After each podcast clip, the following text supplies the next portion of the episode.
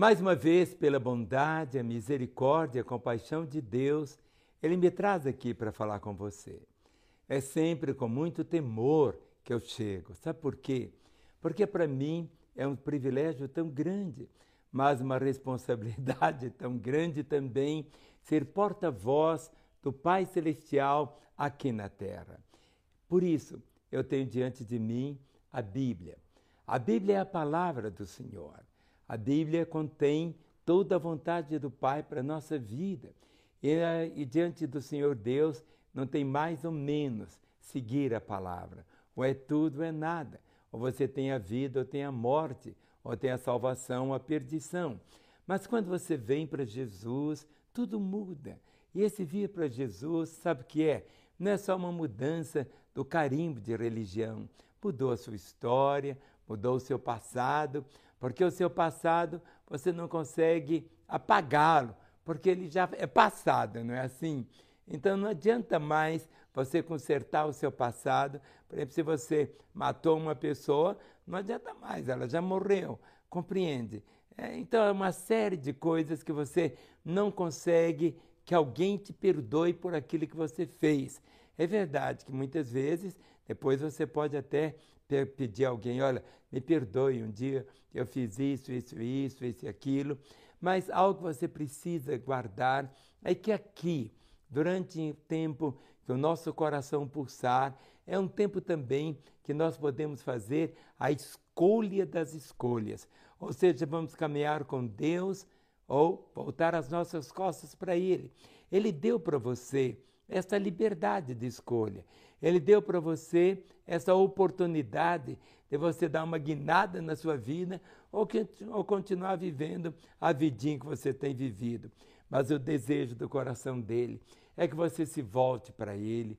O desejo do coração dele, e ele me traz aqui exatamente para mostrar para você que ele te ama.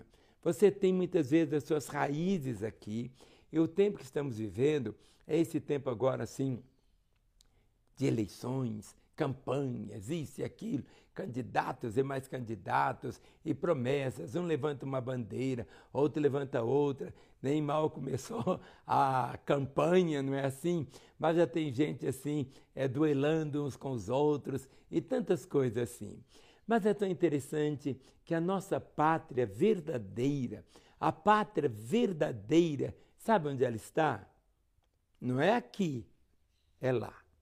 Por isso está escrito, é aqui em Filipenses, verso de número 3, o verso 20, e o verso 21 diz assim: Pois a nossa pátria está no, está no céu, de onde também aguardamos o Salvador, o Senhor Jesus Cristo, o qual transformará o nosso corpo de humilhação para ser igual ao corpo da sua glória, segundo a eficácia do poder que ele tem de até subordinar a si todas as coisas. E o texto começa dizendo: Pois a nossa pátria está no céu. Isso é uma verdade ou é uma mentira? É uma verdade. Mas é verdade por quê? Porque a palavra de Deus é a verdade. Quando diz assim, pois a nossa pátria está no céu. Eu nasci em Belo Horizonte, sou mineiro, sou brasileiro. Mas aqui é, eu sou brasileiro, mineiro, belo horizontino, mas isto enquanto meu coração estiver pulsando. No momento que meu coração parar, no momento quando esse corpo, que é a casa onde eu moro, onde eu moro mesmo, é aqui. Esse meu corpo, meu corpo, é a casa onde o quê? Meu espírito mora. Minha mente, minha alma, minha emoção, minha vontade mas eu sou um ser espiritual, compreende? Um dia a casa vai ficando tão velha, outras vezes pode ser até bem novinha e cai um caminhão em cima dela, acabou. Por isso que diz: a nossa pátria está nos céus. É verdade que nós desejamos, eu como brasileiro, desejo viver um Brasil glorioso, um Brasil de paz, um Brasil de harmonia, um Brasil de liberdade e, ao mesmo tempo, um Brasil de respeito também, onde nós devemos respeitar os outros, onde nós devemos realmente viver com, com, eu posso dizer assim, com os diferentes, com as pessoas diferentes. Eu sou mineiro, eu, um baiano já tem uma comida diferente do mineiro. O sotaque do mineiro é um, o sotaque do gaúcho é outro. Mas todos nós somos o quê? Brasileiros. Mas há um momento na nossa história que quebra todos esses padrões. Porque não importa onde alguém tenha nascido, pode ter nascido aqui no Brasil, pode ter nascido na China, pode ter nascido na Austrália. No momento quando o ser humano se abre para Jesus, sabe o que, que acontece? Ele nasce de novo e ele passa a ser o que? Cidadão do reino dos céus. Por isso que Jesus Cristo sempre falou sobre o reino de Deus. O reino de Deus, ele diz que não é comida nem bebida, é justiça, é paz, é alegria no Espírito Santo. E chegou o momento quando ele disse assim: o reino de Deus está dentro de vós. Ou seja, onde que está o reino de Deus? Nós não vemos com esses olhos naturais. Ele está onde? Dentro de nós. Por quê? Porque ele é o rei. Jesus é o rei. E quando ele está no nosso trono, o trono do nosso coração, quando nós nos curvamos diante dele, quando nos prostramos diante dele, reconhecendo a sua realeza, o que que acontece? Nós somos tão diferentes nossa pátria está nos céus. O reino de Deus, os princípios são tão diferentes. Aqui na igreja, aqui na terra, alguém disse: se alguém te brigar com a minha família, só com soco na cara dele. Mas no reino de Deus diz: se alguém te brigar com a minha família, vai duas. Se alguém que te pedir o paletó, dá para ele a gravata também. Ou seja, enquanto nós estamos aqui, nós estamos vivendo dentro de um contexto mas agora, o que nos aguarda é que não vamos ter essas limitações do outro lado. Mas eu quero explicar para você que o reino de Deus começa aqui, como o inferno começa aqui também. Você faz as suas escolhas e você se torna responsável por todas as suas escolhas. Você é responsável por elas. E toda ação provoca o quê? Uma reação. Vêm as consequências. Quando você vem para Jesus, qual que é a reação? Você é perdoado, o fardo que estava sobre você foi tirado, seus pecados foram perdoados, a sua tristeza se tornou agora seu coração em festival de alegria. Antes você não tinha amor e agora você ama todos indistintamente. Mas se você não fizer isto, você vai continuar o quê? Esmagado. Por isso que a palavra diz: pois a nossa pátria está nos céus, de onde também aguardamos o Salvador, o Senhor Jesus Cristo, o qual, olha como está escrito, o qual transformará o nosso corpo de humilhação. Aqui, nós vivemos dentro de um corpo de humilhação. Tem gente que tem o nariz muito grande, tem a orelha grande, tem outro que tem a barriga grande demais. E muitas vezes as pessoas humilham o outro pelo corpo que ele tem ou por série de circunstâncias.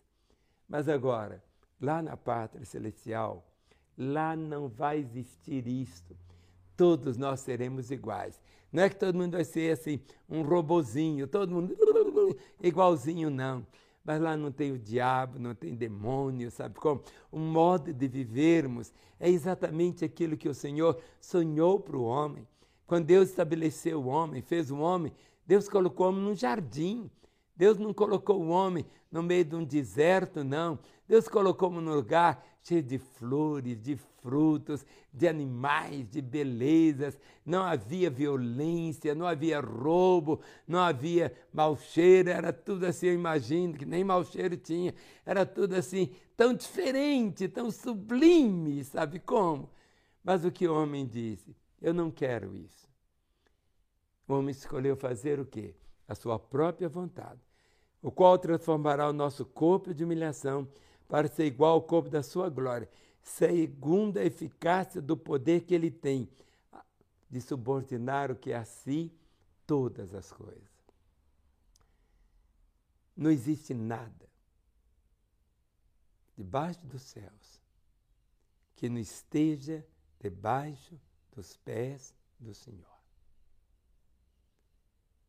Ele possui toda autoridade. Ele não tem pouca, não, ele tem toda a autoridade. Tudo está debaixo dos pés dele. Aí você fala, mas por que, que eu sofro tanto? Porque você ainda não tem seu corpo glorificado, Satanás ainda está aí, seus demônios estão aí, e a obra do inimigo, muitas vezes você fica dando ouvidos a ela, e a obra dele é só matar, roubar e destruir. Por isso que a palavra diz assim: não deis lugar ao diabo, não deis ouvido para ele. Não fique escutando aquilo que ele fica segregando aí no seu ouvido, não. Falando tanta besteira, tanta bobagem. Mas aí você diz assim, mas pastor, desse jeito eu não vou viver. Como que você não vai viver? Aí é que você vai viver para valer. Aí é que você vai ter vida mesmo. É dessa maneira que você vai desfrutar aquilo que Jesus fez. Quando você contempla a realidade do Senhor morrendo em seu lugar, ali diz que ele sugou todos os nossos pecados, toda a nossa rebelião, toda a nossa desgraça, todas as nossas doenças, toda a nossa maldade, o castigo que devia vir sobre mim, sobre você, esmagando, veio sobre ele. A morte de Jesus foi uma morte substitutiva. Isso significa o quê? Que ele tomou o nosso lugar. Quem tinha que estar ali seria eu e você. Mas ele foi em nosso lugar. E quando você ouve alguém falar, você tem que aceitar Jesus, é para você entender, você tem que receber, você tem que aceitar aquilo que ele fez na cruz em seu lugar. Você tem que compreender essa realidade daquilo que Jesus conquistou na cruz para ser o quê? A sua herança hoje. E a sua herança hoje, a coisa mais preciosa que você pode possuir é saber que o seu nome está escrito no livro da vida. O resto é apenas o resto. Não adianta você ficar pulando de igreja para igreja, de doutrina para doutrina, de trejeitos e mais trejeitos. Não. É a sua comunhão com Ele, é seu relacionamento com Ele, é a sua intimidade com Ele. É isso que tem. A palavra evangelho, a tradução literal, significa as boas notícias. Boas notícias, boas novas. E essa boa notícia é que Ele continua te amando, é que Ele continua tendo um projeto maravilhoso para a sua vida, é que Ele continua tendo esse projeto, mas Ele quer que você entre nesse projeto. E qual que é o projeto? É você dar uma guinada na sua história, é você fazer uma escolha, deixar o caminho que você tem trilhado até hoje para um novo caminho. Não é simplesmente uma mudança estética, é uma mudança no interior. Por isso que a Bíblia diz que o Senhor haveria de tirar o nosso coração de pedra, um coração insensível, um coração de carne, um coração mau, e faria de nós e nos daríamos, daria para nós o quê? Um novo coração. Há um cântico que entoamos que diz: Recebi um novo coração. Coração novo. Esse coração novo é possível você ter. No dia 16 de maio de 1966, eu disse: Jesus, eu quero esse coração. Entra na minha vida. Jesus, eu te recebo como meu Senhor e Salvador. Eu recebi esse coração novo. Entenda que esse coração aqui não é esse que está aqui assim, essa bomba aqui do sangue, não. É da minha própria vida. Eu nasci de novo. O Senhor Deus ama tanto você. Eu gostaria de estar não apenas no vídeo aí agora. Queria estar bem pertinho de você olhando nos seus olhos e abençoando o seu coração. Mas através do telefone, nós queremos conversar com você. Nosso telefone está aí, às 24 horas. Você pode ligar. Queremos te ouvir, queremos orar com você, queremos sorrir com você, mas se for necessário, vamos chorar com você também. Que Jesus te abençoe de uma forma cada vez mais e mais tão gloriosa. Que Ele te fortaleça em nome de Jesus. Amém.